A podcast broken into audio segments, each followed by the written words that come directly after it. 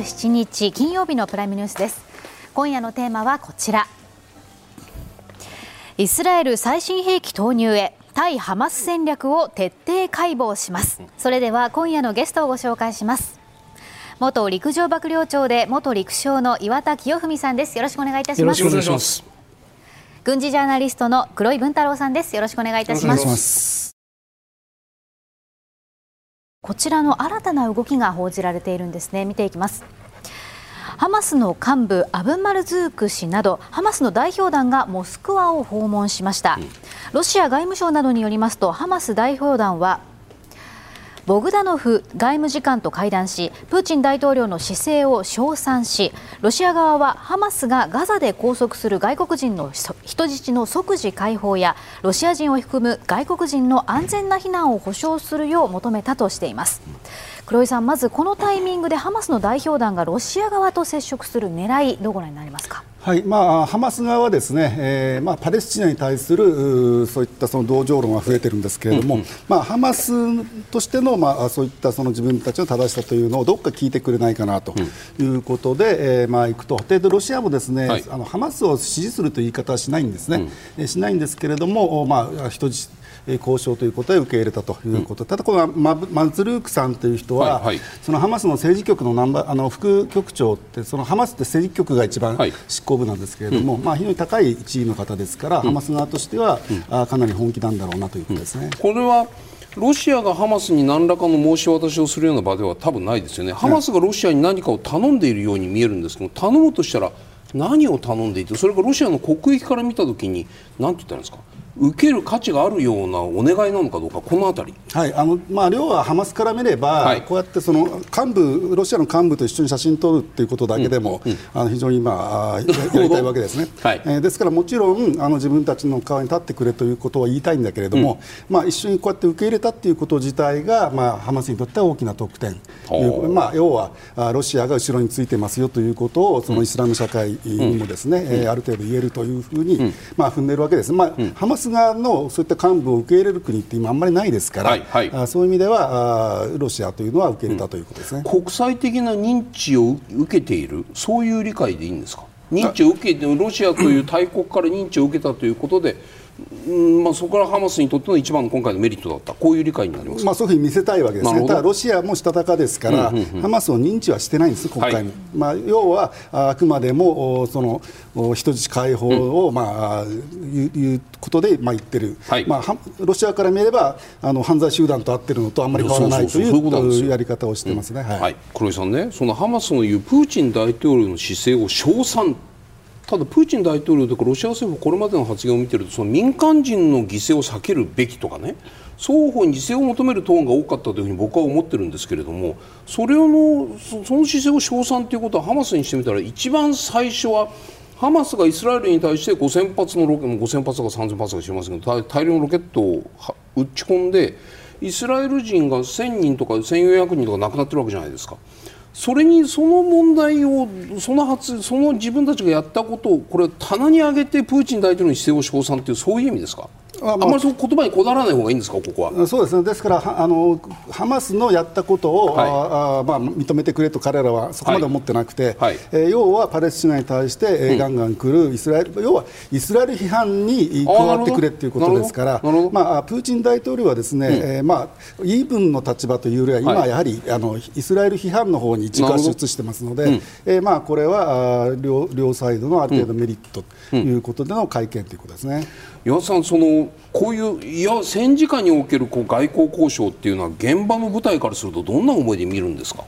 あの心強いですよね、それだけ自分たちの軍事行動そのものの正義というもの、うん、大義というもの、はい。はい、国家全体が、そして協力する国が認めてくれるっていうのは、うん、兵士にとっても心強いと思います、ね、なるほどね。一方、黒井さんですねイラン同時にこのイランの外務次官もモスクワに入っていると、うん。はい、これは偶然、まあ、もちろんその今、イランはですね、はい、えー、まあ、アメリカの空母が来てて、はい、えー、イランのまあ手下がですね、うん、今、シリアとか、はい、あイラクで、まあね、米軍をまあ、攻撃したもんですから、ね、今、報復受けてますよね、はい、今日はその、はい、アメリカ軍がシリアの,、あのそのイラン派の部隊を攻撃したということで、はい、えー、まあ、アメリカとイランが揉めてますから、うん、あまあ、イラあのお互い揉めてる同士、はい。えーまあ、敵の敵はじゃないですけれども、うん、イランとあのロシアというのは非常に、はい、そういう意味では同じ陣営なんですね、うん、えー、なので、えーまあ、同じ陣営というものをあ大切に、まあ、これからあ数少ない仲間ですからということがあります、ただですね、お互いに一連卓勝みたいなのは非常に困るんで、えーまあ、要するにあのプーチンがやっているウクライナの問題っていうのは、はい、イランにとっては、まあ、ありがたいんだけれども、うん、同じ陣営に入っていくまで出ていっちゃう、まあ、同盟的な感じになるのはちょっとリスクが高いわけです。でロシアから見ても今のイランの問題っていうのは、はい、アメリカと揉める可能性があるので、はい。はい、えー、まあ、そこまではのめり込まないんですけれども、うん、お互いにいい、まあ、同じ陣営だということで、うん、ただ、この外務次官同士ですから、あの非常にこれレベルのさっきのハマスと違ってレベルの低い関係,、関係です。本当にそのイランが本気の時は前あのシリアにロシアと一緒に空爆に入った時、そうなんですけれども、その革命防衛隊の骨部隊っていうその、いわゆるそのいわゆるその海外でいろんな謀略工作をやる専門の司令官がモスクワに行ってるんですね、はい、ですからそういうその防衛隊革命防衛隊系の幹部が行ってない以上はですね、まあ、外務次官が行って向こうの外務外務次官と会うというのは非常にレベルの低い、まあ、儀礼的なものということですね。では続いてイスラエルとハマスの衝突改めてこれまでの動きをまとめます、イスラエル軍は2夜連続でパレスチナ自治区ガザに地上部隊を送りこれまでで最大規模となる奇襲作戦を行いました。またイスラエル軍は26日ガザへの空爆でハマス情報部門のナンバー2シャディ・バルド副局長を殺害したと発表したほか26日未明には第162機攻師団がガザ地区に入り対戦車ミサイル発射拠点などを含むハマスの拠点を破壊またハマスの戦闘員に対しても攻撃を行ったとしています。26日夜にはイスラエル軍の第36機構師団がガザ地区に入りましてハマスの拠点を襲撃したということです。部隊は23時間の作戦の後ガザ地区から撤収しました。で一連の地上作戦ではガザ北部のフェンス付近から入りガザ中心部などへの攻撃を行ったとみられています。岩田さん、この、えー、絵ですね、うん、この中で地上作戦はどういったオペレーションであの行われたというふうにご覧になるか教えてください。あの、はい、これからずっと部隊が入っていく、はい、その基盤を作るんですけれども、うん、まず銅座が入っていって、はい、この付近の瓦礫を全部除去します、はい、そうすると後ろの戦車、公兵車が入ってこれますね、そうすると今度は戦車がおそらく2台ぐらい少なくとも入っていってこちらであのこういったビルのですね、上にいるであろう、その敵兵をですね、いるところを射撃をしてですね、うん、この上を潰していくと。なるほど。でその後ですね、うん、公兵車あるいはその後にプーマが入ってきて、はい、乗員が乗ってるですね、うん、歩兵が乗ってる装甲車が入ってくると思います。はい、でこの付近にですね、あるだろう、そのいわゆるそのトンネルのですね地下トンネルの入り口出口。それが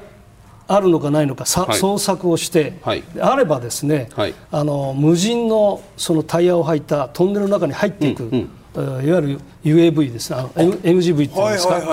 あのまあ、ドローンですね、ドローンですね、はい。はい、地上ドローンをトンネルの中に入れて、そして本当にいないような、大丈夫だよなということを確認した上で、そして爆破をすると、でここ完全にこの地域をですね、爆破をして安全化を図って、そしていずれ入ってくる部隊がですね、ここどんどんどんどん部隊が詰めかけますよね後から後から、はいはいはい、そこを安全化するとい。う準備行動を2日間かけてやったんだと思います。それは何ですか？そのいわゆる本格的な地上戦が始まる前にこの入り口近くのこの辺の辺りをこう一定のなんなんていうんですか？うんと下準備というかね。あの下ごしらえをしておくことっていうのはこれは本格的に行く前にはちゃんとやっておかなくちゃいけないものなんですか？おっしゃる通りです。普通の陣地攻撃でもすべて、はい、例えば地雷原があればそれを処理をしますよね、はい、で地雷原通過口を作ってそこから入ってくるように、うん、まさに主力部隊が安全にですね、うん、どーっとなだれ込める、はい、こういう準備を最初の部隊でやったということこの準備段階は大体どのくらいの規模というか、うん、兵士の人数ですとか必要となる、どのくらいの規模で行われたというふうにあの大体これは映像は1箇所ですけれども、はい、おそらく数箇所上げてると思います、うん、例えば1個大隊について1、1経路とかですね、うんうん、まあ、大体地雷原を開けるときと同じようにですね、一つの単位部隊に対して少なくとも一つを作って、はい、そこから安全に入っていくという形をとってますので、少なくとも数箇所は上げてるというふうに思います。この深さと幅？なんどのくらいのスケールでこの間口を作っておくのかってなんかイメージ湧きますか？あの最低限ですね、はい、えー、ハマスが持ってるだろうロケットランチャー。なるほど。これの射距離が大体200から300メートルです。ので少なくとも300メートルぐらいの重心奥奥まではあの撃たれないようにですね、えー、潰していると思います、そういったビルの上の部分をですね、もちろん空爆でかなり叩いてますので、はいはい、ほとんどは叩いてるんですけども、うん。叩き残したところを戦車で確実に潰した上でですね、うんうん、入っていこうというふうにしてるんだと思います、その全体のその200から300メートルぐらいの幅でこう下下ごしらえをしておくのに大体23時間っていうこんな感じ。23日。23日。日あなるほど。あすみません。2日間。2日間。今回2日間やってますよね。やってますやってます、やってます、黒井さんいかがですか？このなんなんどぞず前段階というか下準備段階の今回のオペレーションどうご覧になりますか？はい。まああのーイスラエルからすればハマスがこういろいろこう待ち構えているところに入っていきますから、まあ、あの非常に慎重にやってるなっていう印象ですよね。はい、でまあ岩田さんおっしゃったようにまずはあ地地面からですね、うん、えー、っとここでいけるのかな、はい、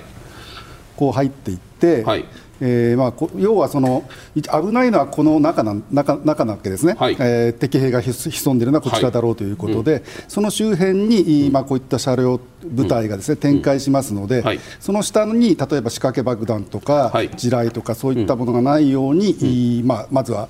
この辺を抑えるわけですね、でえーえー、その横に戦車はまあ陣取って、うん、えー、そういう作業ってどちらかというと、こういった公兵者がやるんですけれども、はいはい、おまあ、窓からそあのロケットランチャー撃たれたら、その窓に向かってすぐ撃てるように準備をしながら、うん、あとまあ戦闘機とかと、おそらくドローンも相当使うと思うんですけれども、はい、監視しながら、うん、あこういったところを鳴らしていって、まずはその周りを固めていって。うん、えー、まあ、袋ネズミ1回してからですね、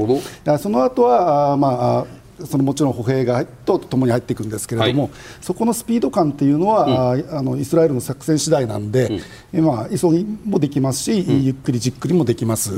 ただその間も横からこうこの恐れないように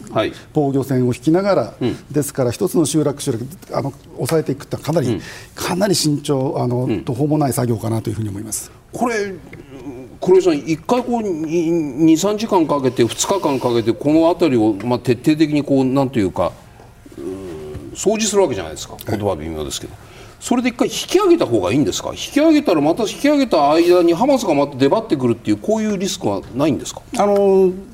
要するにあのドローンとかで監視してますのであの出てきたら上から撃っちゃうということだと思うんですけれども、はい、まだ今日の昨日昨日の段階はですね、うん、本当にまだ国境で入ったばっかりなんで、はい、はい、あの割とこう余裕もあるわけですね、はい、イスラエル側は、なので、えー、こういう動きをしてますけれども、ほうまたあさらに本格的に中野に入っていけば、うん、あもっとこの迅速な動きになると思います。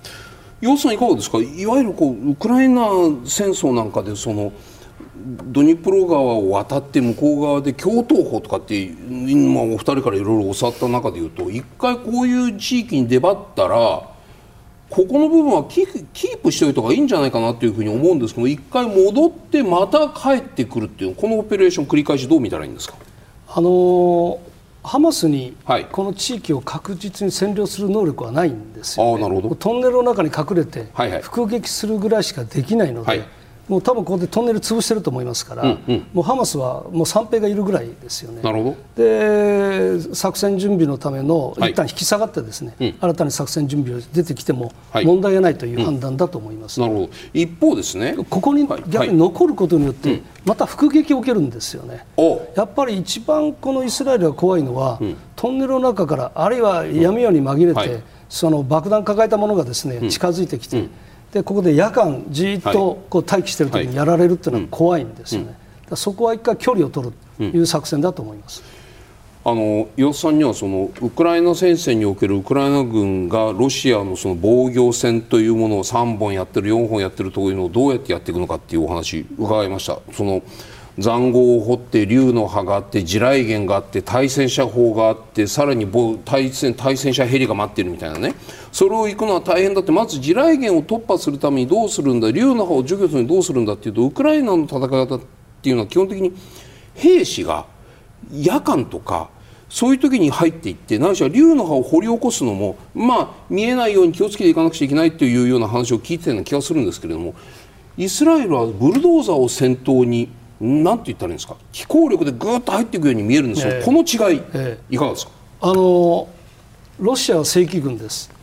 ハマスはあなるほど。ゲリラテロ組織です。はいはいはいはい、そんなに力ないんですよね。なるほど。え至近距離でしか、はい、あるいは、うん、ロケットですよね、はい、そういったものしかあ攻撃力がないので、うん、そういう意味で、うん、最も効率的なやり方を、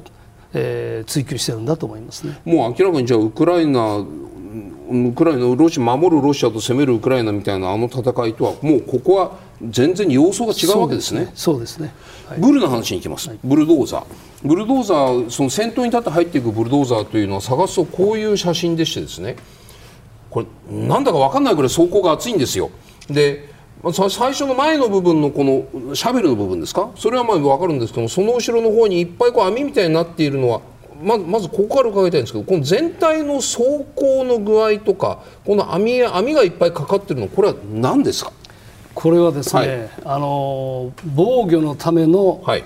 鉄の柵網ですね、はあ、で何から守るのかというと、はい、ハマスが撃ってくるであろう、はい、ロケット弾です、えー、ロケット砲ですね、はあ、あのだいたい2 3 0 0メートルの射距離で、対戦車のロケットをですね、ロケット弾を撃ってくるんです。でこれをですね止めるという策なんですよ、こう当たりますね、見えますかね、こうロケット弾が当たるとします、はい、ここの網で止まるんですよね。弾が。弾が止まるんです、はい。はい、でこの網がないと、この装甲にどんと直接当たるんですね、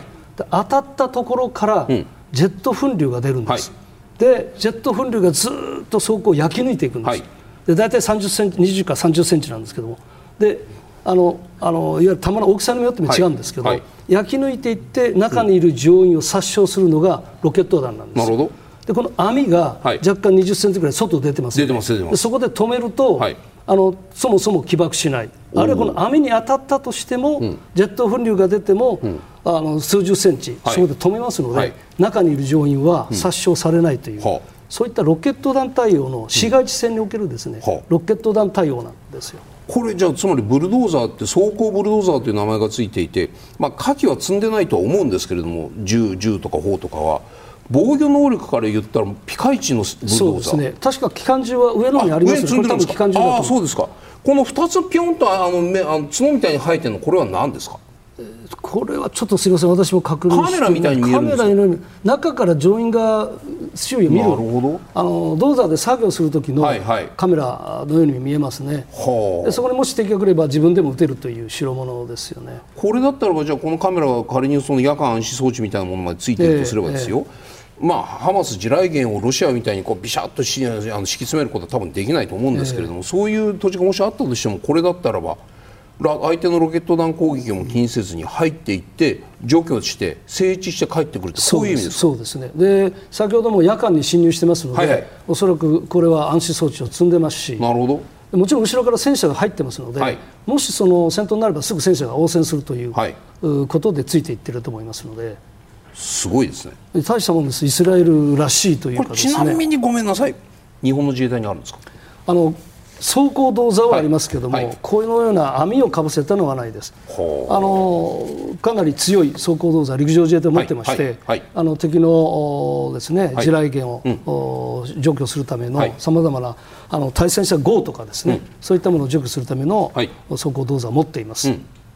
黒井さんこのブルドーザーどうご覧になりますか？はいまあ、ですから、その今、岩田さんおっしゃったように、はい、ハマスの持っている武器の種類なんて少ないわけですね。ですね。はい、ですから、まあ、片打ち式のその乱暴とかに出てくるような、ああいったものが、まあ、メインになるんですけれども、はい、まあ、それに対して防御防御しようということですね。うん、えー、ただ、まあ、おっしゃったように、これ、単独で動くわけではないですから、必ずマリ戦車囲んでますので、うん、え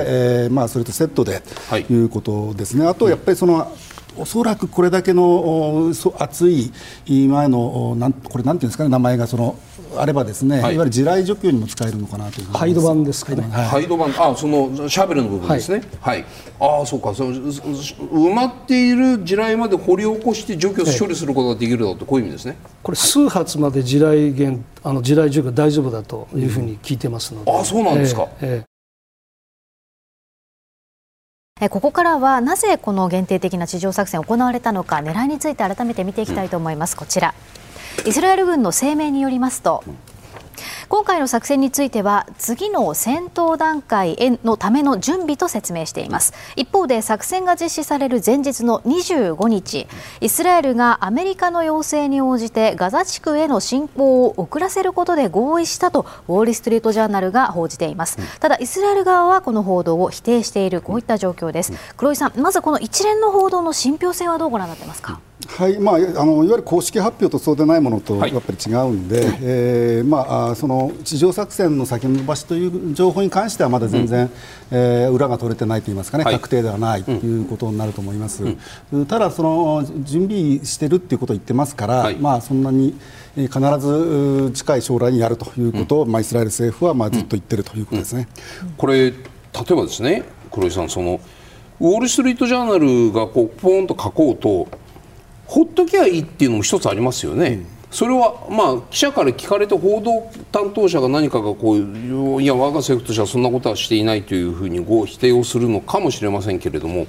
あえて否定をしてみせるというところには何か政治的な意図そういうふうに思われたら困るっていうイスラエル側の事情とかっていうのはありますか、あのまあ、そういうふうに思われたら困るんじゃないですかね。やるやるわけですから。なるほど、はい、ただ、まあ、要はその、はい、まあ、ここは否定しても全然構わないと言いますかね、うん、えー、そういうことだと思います、うん、まあ、相手がウォール・ストリート・ジャーナルって、はい、ちょっと業界の話ですけれども、まあ、ある程度その、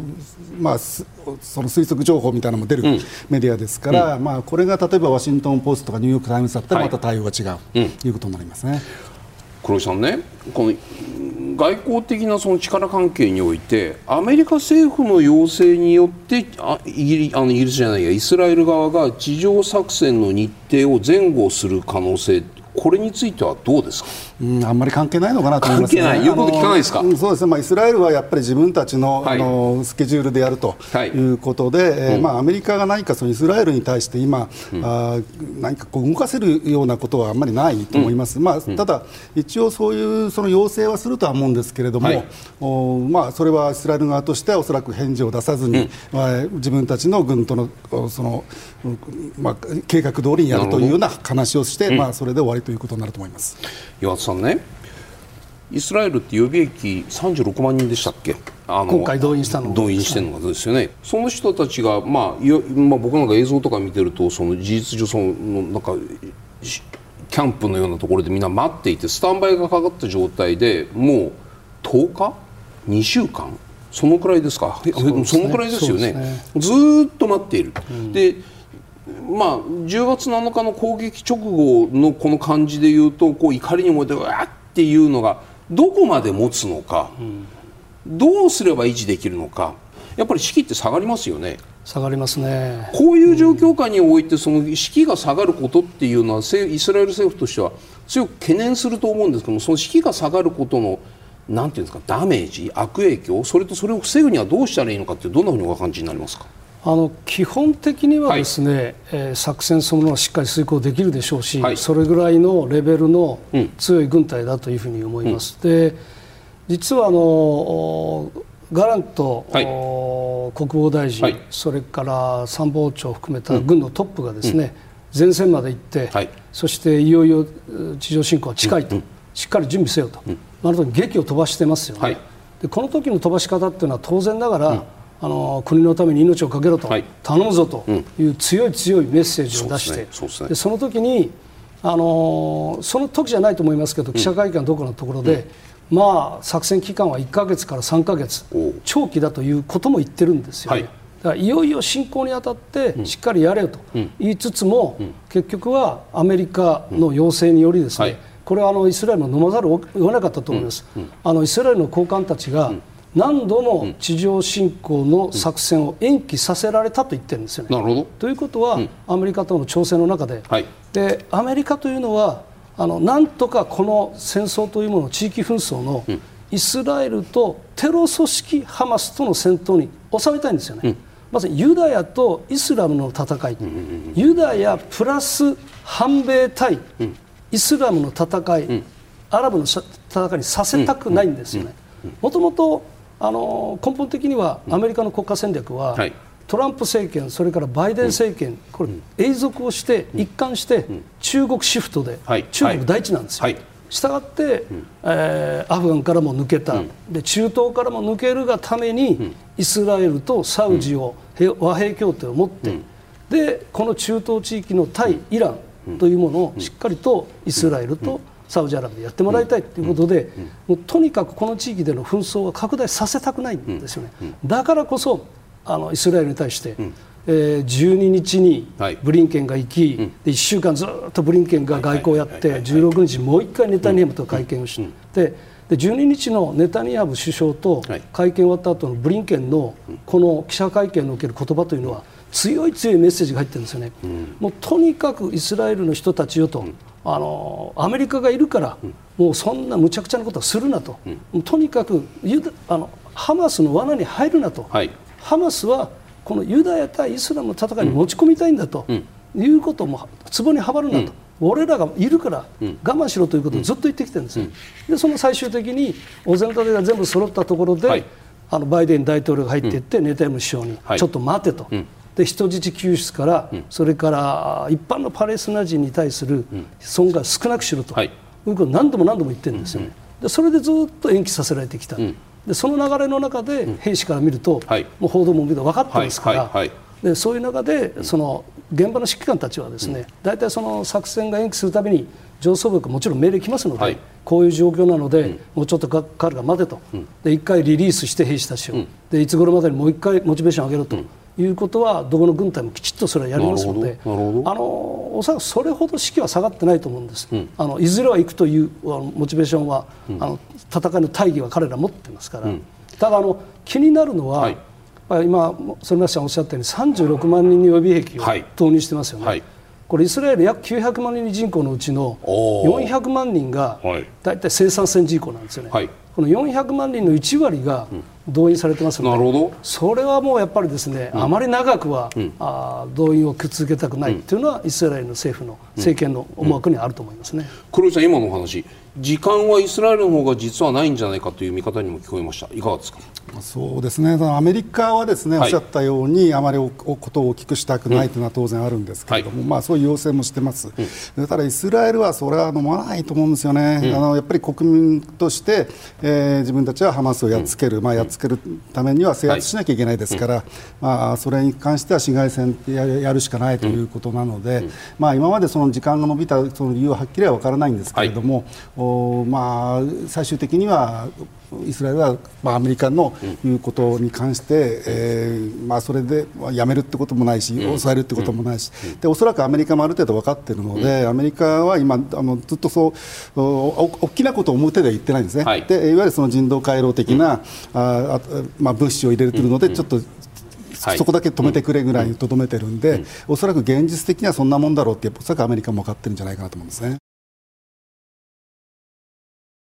ここからはイスラエル軍の主力戦車メルカバについて伺いたいと思います、はい、こちらに立ててありますけれどもガザ地区との境界で待機するイスラエル軍部隊に配置されているのがこちらの戦車メルカバなんですね、でそのスペックなんですけれども120ミリ滑空砲複合装甲そしてアクティブ防御システムトロフィーを搭載しているということなんですね。詳しく伺っていきたいんですが岩田さんまずこのメルカバという戦車の全体的な評価どのようにご覧になってますか？あの攻撃力はですね、はい、大体西側の、うん、戦車陣とあ,、あまり変わりません、120ミリというのは大体一般的で、はい、陸上自衛隊の戦車と同じですよね。はい。あのアメリカの M1、うん、それからドイツのレオパルド、うん、ほとんど全部一緒です、はい、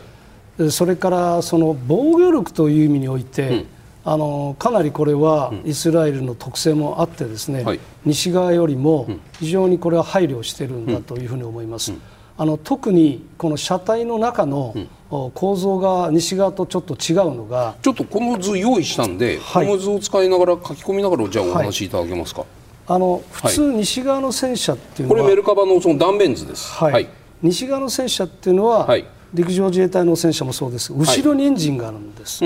でこの辺に普通はエンジンが？エンジンがあって、そして軌道があってここにトランスミッションがあって、はあ、でここでメルカバは？あのすみませんあの普通の西側ですね、はい、ところが、えー、メルカバはですね、はい。えー、ここにエンジンがあるんです。前に？前にエンジンがあるんです、はい、でここがですね結構空洞なんですよ。戦車に空洞なんかあるんですか？あえて作ってるんです。でここから乗り降りできるようになってるんです。後ろから？はいで西側の戦車は乗り降りはあの社長ですとか、はい、砲手がドライバーはこう上から乗るんですよね、ね。うん、でもちろん緊急脱出口っていうのは下にありまして、はい。はい、あの横転してひっくり返った時に上から出る。ようにそれはもちろんあるんですけど、それはもう緊急の場合ですから、基本的には上から乗るんですけども、もちろんメルカバも上からも乗れますけども、後ろからも乗れるようになってるんですね。でもし乗員がここで、えー、怪我をした場合、負傷した場合は、ここから出せるんですね。後ろから出せる。はい。でそれから、まあ、他に歩兵等が負傷して、はい、そして前線でですね、はい、この守りながら、ここに負傷兵を乗せて引き返すという戦場における救急車の役割もできる、えー、じゃあ戦車の能力も持ちながらも兵員輸送車の意味も持ってるんですそうですそうです。で加えて今ご紹介になったトロフィーっていうのは、これがですね、はい、西側にはない機能でですね、あのアンテナがここにこれこれこれこれあそちらがいいです、ね、これこれにトロフィー映ってますか、はい。はい、あります、はい、あの実はここにアンテナとかちょっと見えるんですけども、こういうアンテナですね、こういうアンテナが4本ぐらい、この車体の前後についてまして、これはいわゆるレーダーの役割になってるんです、でここに対して例えばハマスのロケット弾ですとか、対戦車ミサイルですとか、はい、榴弾砲が落ちてくると、はい、このレーダーが感知をして、はい、自動的にですね、うん、このミサイルに対して、うん、えー、弾を撃ってですね破壊するんです。えななな自動迎撃自動迎撃システムです。自動迎撃システムです。でこれは西側の戦車陸上自衛隊もありません。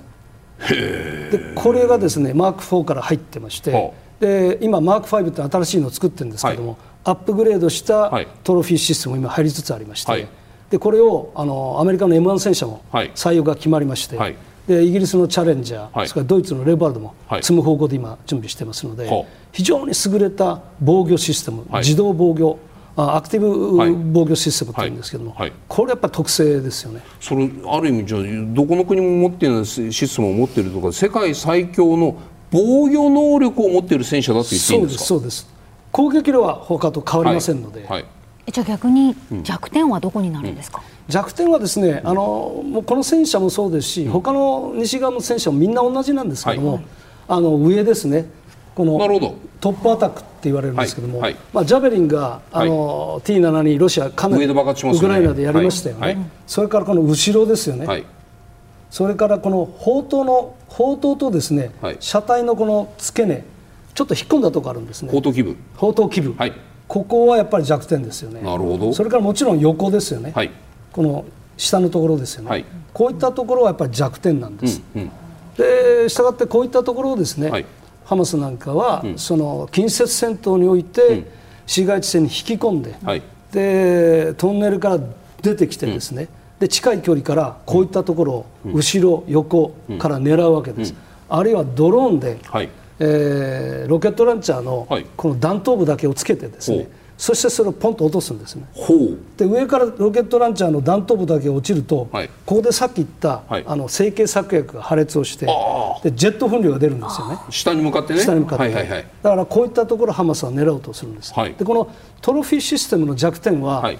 45メートル以内で、うん、ロケットランチャーとか、うん、対戦車ミサイルが発射されると、うん、あのレーダーが効かない間に合わないんですだからハマスは引き込んで近接戦だ。近接戦に持ち込むんです。でだからこそ先ほどの限定にですね、はい、進行したように、はい、その大体近接な、まあ、数百メートル見通せる範疇で、はい、このメルカバにですね、はい、撃ってこれないように、うん、そういった敵兵が潜んでいるところは全部空爆と、うん、事前の戦車の射撃で潰していってるんですよ、うん、そうするとこのメルカバマーク4なるそのメルカバ戦車をこう軸にしてイスラエル軍がガザにこう侵攻していくときにはなん45メートル以内にハマスの兵士がいないような環境を事前に作ってからじゃないとなかなか怖くて攻めにくい。そういうことです。で、う。ん、2014年に、はい、あの一度地上侵攻、はい、イスラエルがやった時ですね、うん。うん、これはその数マイルしか中入ってないんですけども、はいあのトンネルから出てきた連中にかなりやられてるんですね、はいはい、で70名近くが殺されてるんです、そういう経験を持ってますので、はい、まさに近接戦とならないように、うん、まあ、事前に空爆、うん、それからトンネルを潰して、うん、それから入っていくっていう、まあ、こういったあ作戦をやろうとしてますね。黒井さん、このメルカバ選手はどうご覧になってますか、まあ、そうですね、まあ、おっしゃったようにですね、はい、あの防御、特にその、はい、いわゆる上院の防御ですね、はい、えー、人命っていいますか、イスラエルもともと人少ないですから、はい、あそういう人命、まあ、上院の、うん、えー、を守ると、まあ、実はあ初日にそのハマスが実際その、うん、あの、ドローンで上からロケット弾を落として、ですね、前方のエンジン部分に直撃してこ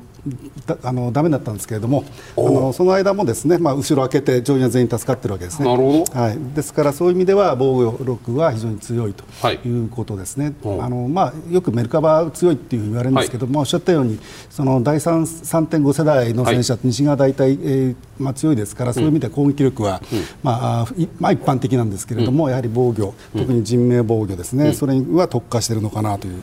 印象ですね。これ、一気一気にこのトロフィーなるアクティブ防御システム、すごくこう防御力の高いものが搭載されているとなると、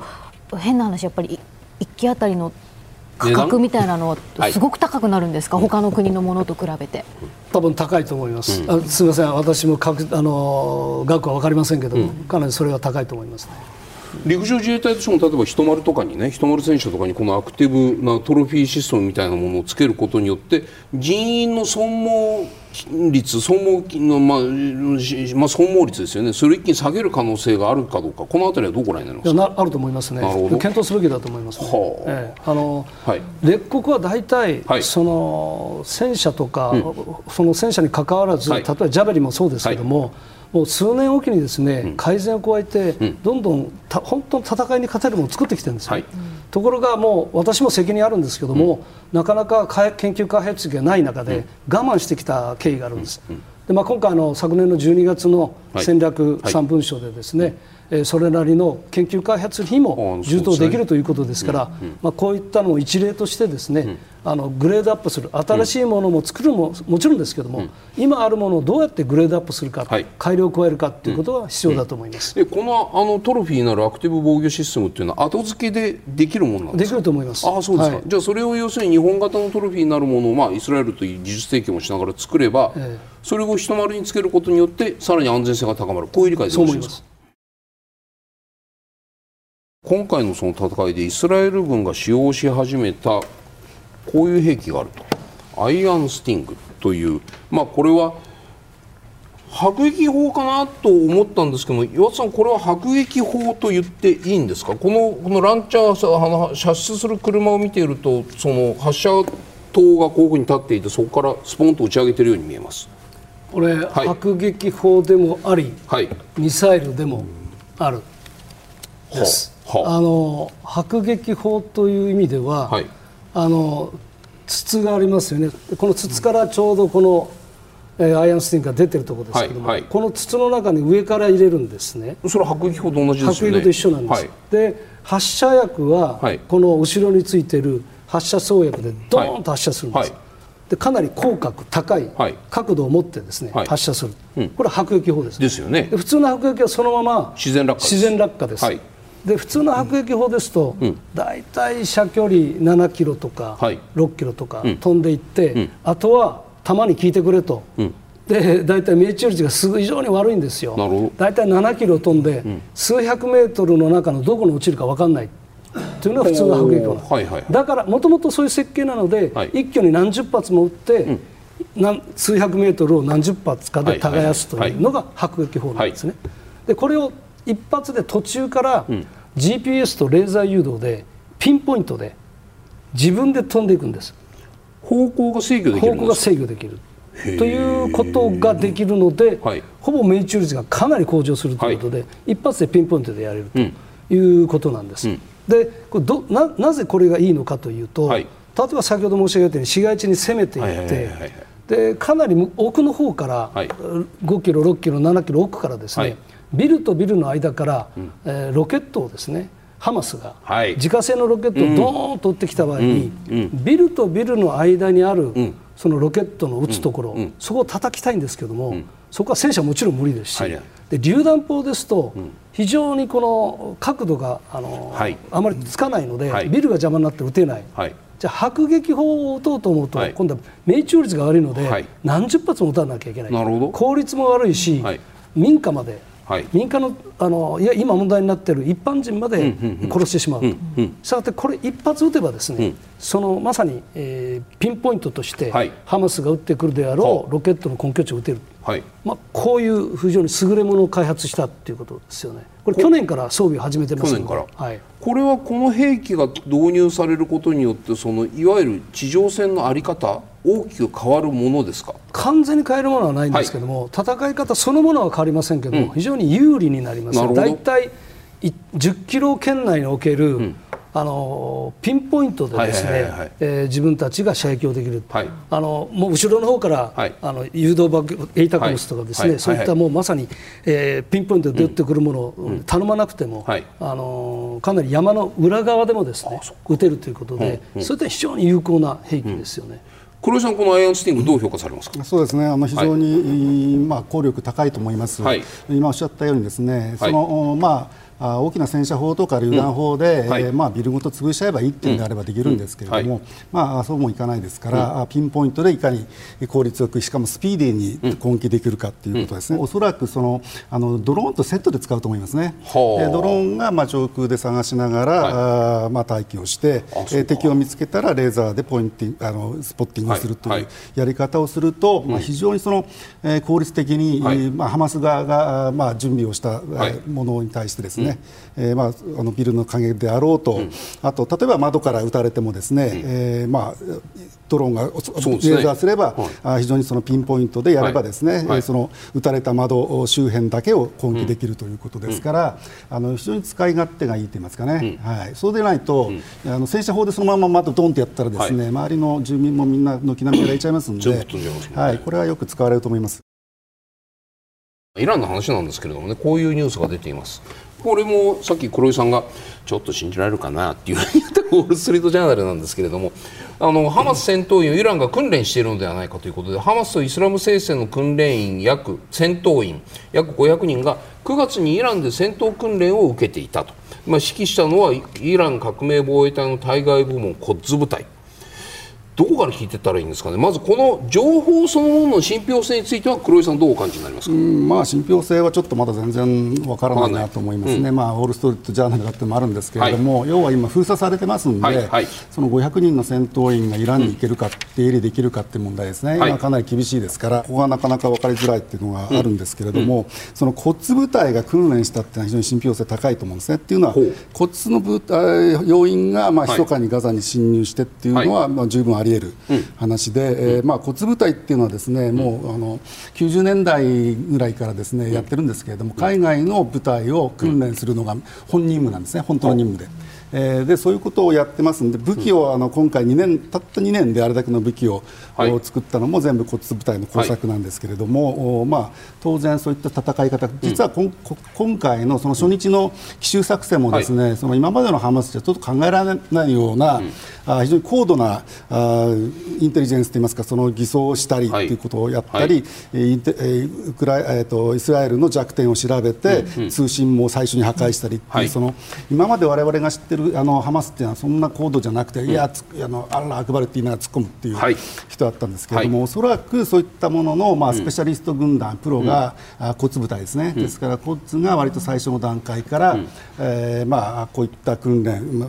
まあ、プランニングにも参加してい。る可能性は非常に高いと思います。はい、なので、えーまあ、コツがあハマスの訓練の指導したということは信憑性が高いと思うので、まあ、そういった話がですね、おひれがついて、こんな話になったんではないかなという気がしますね。これが本当だとすれば、イランは間接的にハマスを支援してイスラエルとの戦いに参加しているという、こういうことになるわけですね、はい、その可能性高いと思います、はい、要はその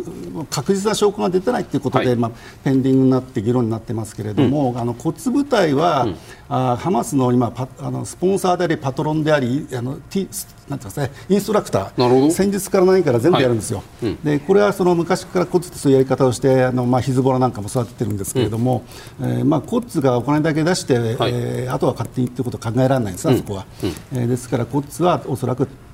関与していると思います、ただ、それをイランの中でどれだけの人がコッツの動きを知っているかというと、非常に限られた人数なんですよ。それ、イランの最高指導者が感知しないところで、そのコッツ部隊になる部隊が独自の判断で教育支援している可能性があるってこういう意味ですか？あの一応、報告は、はい、あのはあのいわゆるその最高指導者のところには行くことになってるんですけれども、うんうん、その細かいところまで全部報告しているかそういうことはなくて割とコツはですねちょっと別格なんですね、そのイランの中でも。である程度任されているところがあって、はい、あの3年前にちょっとバグダッドであのトランプ政権の時に、うん、コツの司令官ソレイマニさんという人が、はい、はい、あの爆殺されて、ちょっとその時に、はい、コツ部隊って話題になったんですが、もうあの、まあ、ソレイマニニが作ったですね、うん、育て上げた、まあ、非常にそのプロフェッショナルな、うん、謀略部隊ですよね、うん、ですから骨部隊はやってるのはおそらくやってると思います、ただそれがどこまでイランあのおそらく革命防衛隊のあの司令官とか、はい、えー、一番上にその総参謀長っているんですけど、はい、彼らのところがどれまで知ってるかっていうところですね、だからおそらく限られた人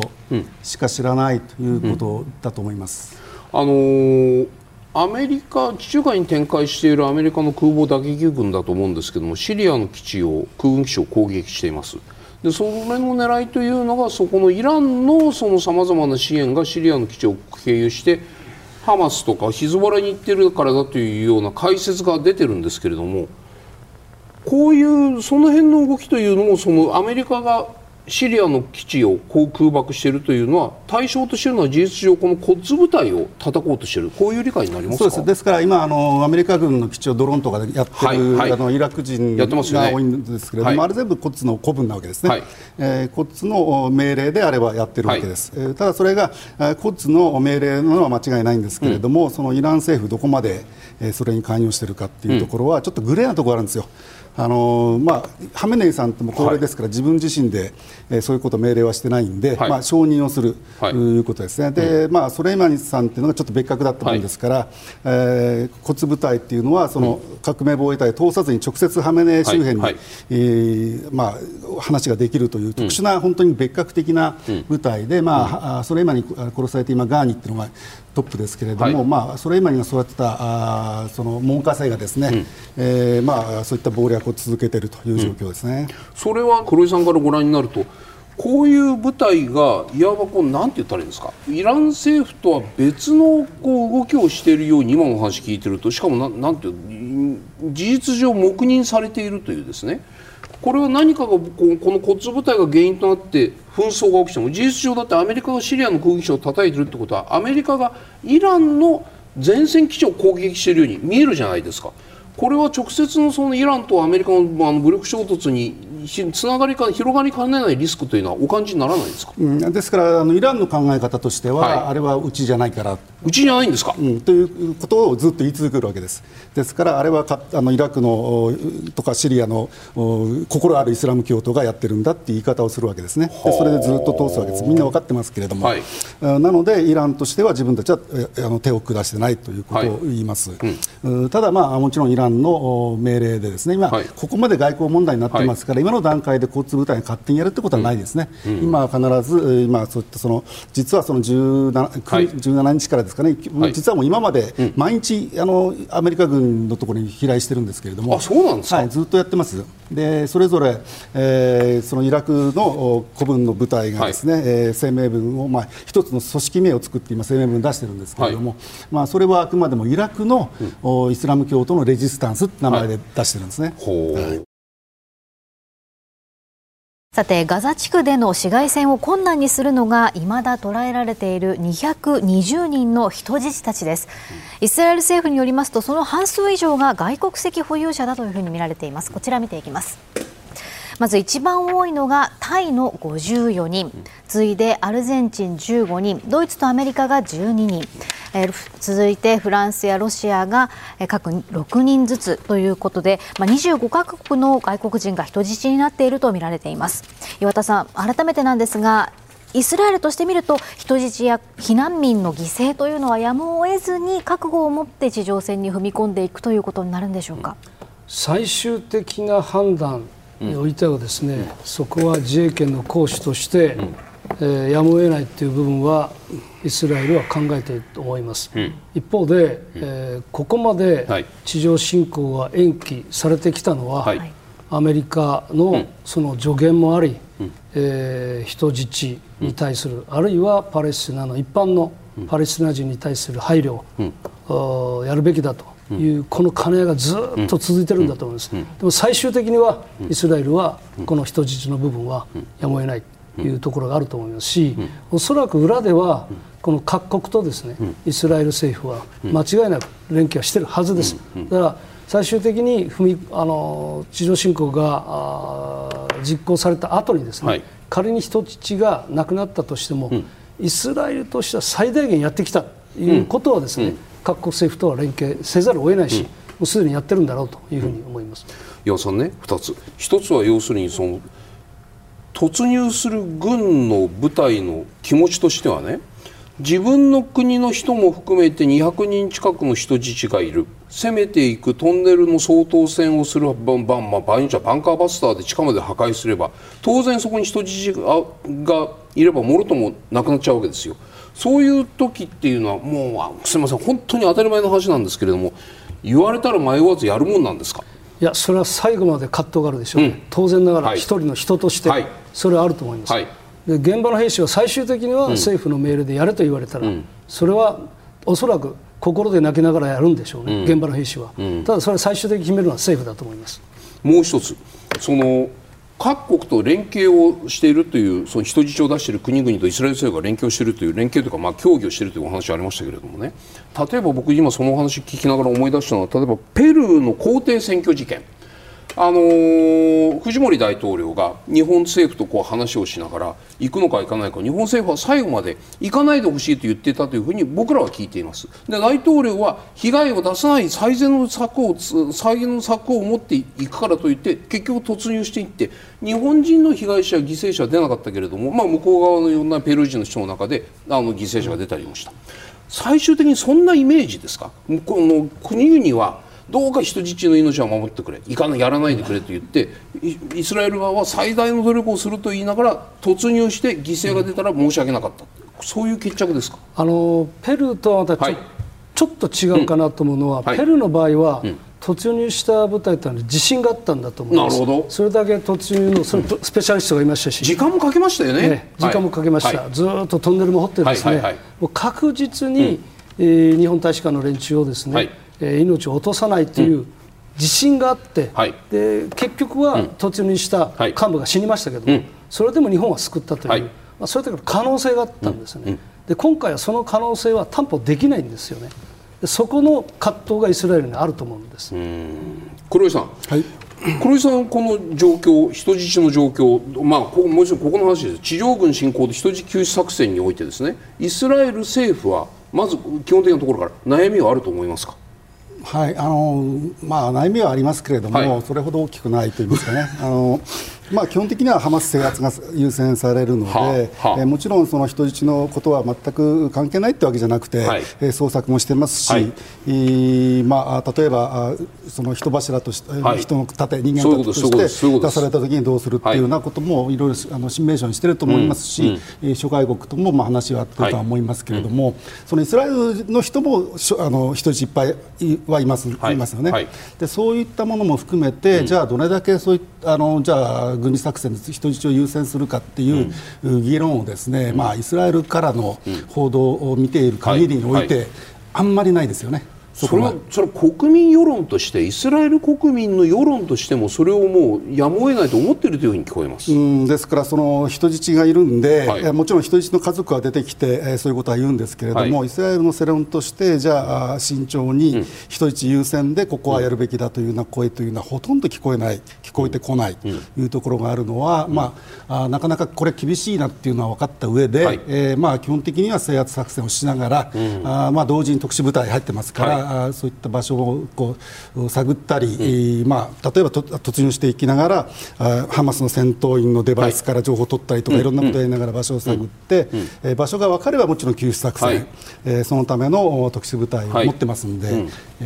ー、そういったものをやるとは思うんです、思いますけれども、全くだから関係ないってことはない,、ないですが、あまあ、ある程度やむを得ないというところはもうあるんじゃないですかね。あの一番最初に初めに解放された人質の方というのはアメリカの方で,、でその時にやはりアメリカからイスラエルに何かしらこう国政府として働き方を働きかけをしてほしいというメッセージがあってアメリカの方が最初だったのかなというふうにもちょっと読んでしまったんですけれどもそういう考え方をするとそのイスラエル以外のこの外国籍の方からの人質の解放になるのかななんてちょっと思ってしまった節もあったんですが第2弾はイスラエルの方だったじゃないですか。そう考えるとあまりその外国籍の方の方がとかそういう外交カードとして使われるっていうことあまり考えない方がいいんですかね？あの、まあ、それはハマスの判断なんで、その時の判断で、まあ、アメリカっていうか最初はカタールと仲いいんで、うん、カタールの仲介だったんですけれども、はい、まあ、外国の人、まあ、の方が、まあ、おそらく交渉になれば、うん、外国籍の方があの話しやすいとは思うんですけれども、うん、ただ、まあ、この状況になって地上戦云々って話になってきてますから、なかなかそれを動かすのは難しいのかなというふうには思いますね。黒井さん先ほどその特殊部隊の話をされましたけれども、はい、特殊部隊というのはこの場合でいうと特殊部隊による武力を用いた解放人質救出作戦ですよね。話し合いによる救出というか解放と武力による救出っていうのはこれはイスラエル政府としてはおそらく同時進行でこっちの武力による救出も準備しながら話し合いのチャンネルも続けるということだと思うんですけれどもこれはハマス側から見ればね両方やってるというのを当然こう想定して向き合うわけじゃないですか。はいまともな話し合いになるとは僕には思えないんですけども、どうご覧になりますか、うん、まあ、ですからそのあの、イスラエル側としては、はい、お願いしますから返してくださいじゃなくて、うん、もう追い詰めて追い詰めて、最後はもうあの助かりたかったら出せよとか、ですねそういうぐらいの交渉はありえると思います。その理屈で降参する人たちですか、うんまあ、その可能性少ないと思いますね、ですからかなり、まあ、特にイスラムの選手たちですから、はい、あまあ、自分の命というところ、それほど固執もしないだろうけれども、何かしら、あ最後に、まあ、自分たちは死んでもここは撃たないでくれとかですね、はい、えー、まああのまあ、そういったようなことと取引材料にする可能性はあります、ただ、それをやる、ままあ、ためにはですね、え特殊部隊が相当追い詰めていくということがまず大,、大大前提にないとっていうのが、イスラエルのおそらく戦略だだと思いますね岩田さん、その特殊部隊の今の現状のその、まあ、可能性って言っても全然こう分からなくて僕らもお尋ねするのも何なんですけどもメルカバだなんだっていうふうに地上部隊がドーンと行くのとは全く別の次元で特殊部隊が今どのような役割を果たしつつあるのかそれと地上軍の侵攻との向き合いどういうふうに我々見ていったらいいのか見えてくるときにはもう終わってるんですかっていうのは意味も含めてです。特殊作戦もすでに早い段階から入ってます。はい、なるほど今黒井さんがおっしゃったものと、はいうん、もう一つあのヤマムっていうですね、イスラエル国防軍のレイカの、はい。はい、あの人質救出を特定専門とする部隊があります、そういうのもあるんですそれも一緒に多分入ってると思います。でそれがあのまさに情報を取りながら、はい、そして地上作戦が始まるまでに、どこまで情報を取れるかっていう、はい、なんか浸透してるんだと思いますね、うんうん、でもちろんその中にはヒューミントの部分もあると思うんです、ただこのヒューミントの部分っていうのは、はい、あれだけイスラエルの情報網がすごいと言いながら、うん、結局今回奇襲されたですよね。そうなんですよ。でイスラエル国防軍もですね、うん、まま、あの明確に、えー、情報作戦失敗したと言ってるんですよね。はい、だからこの、はい